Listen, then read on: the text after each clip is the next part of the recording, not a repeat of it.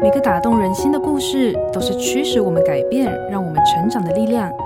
在心灵绿洲这个节目里，我们每一集都会和你分享一则寓意深刻的故事。如果你喜欢我们的节目，请帮我们分享给你的朋友，也别忘了按下订阅，避免错过之后精彩的内容。心灵绿洲。有个访客去拜访一位知名学者，惊讶地发现，大学者的家只是个摆满书的简单房间。忍不住问：“先生，您的家具在哪里？”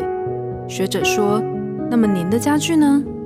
访客一脸疑惑：“我的家具？我只是来这里拜访啊。”大学者回答：“我也是啊。如果生命是一趟旅程，你我都是短暂的过客，但也因为生命短暂，更提醒我们要思考，什么才是真正永远的家。”如同婴儿在母腹中度过的九个月，并非是行程的结束，而是生命的开始。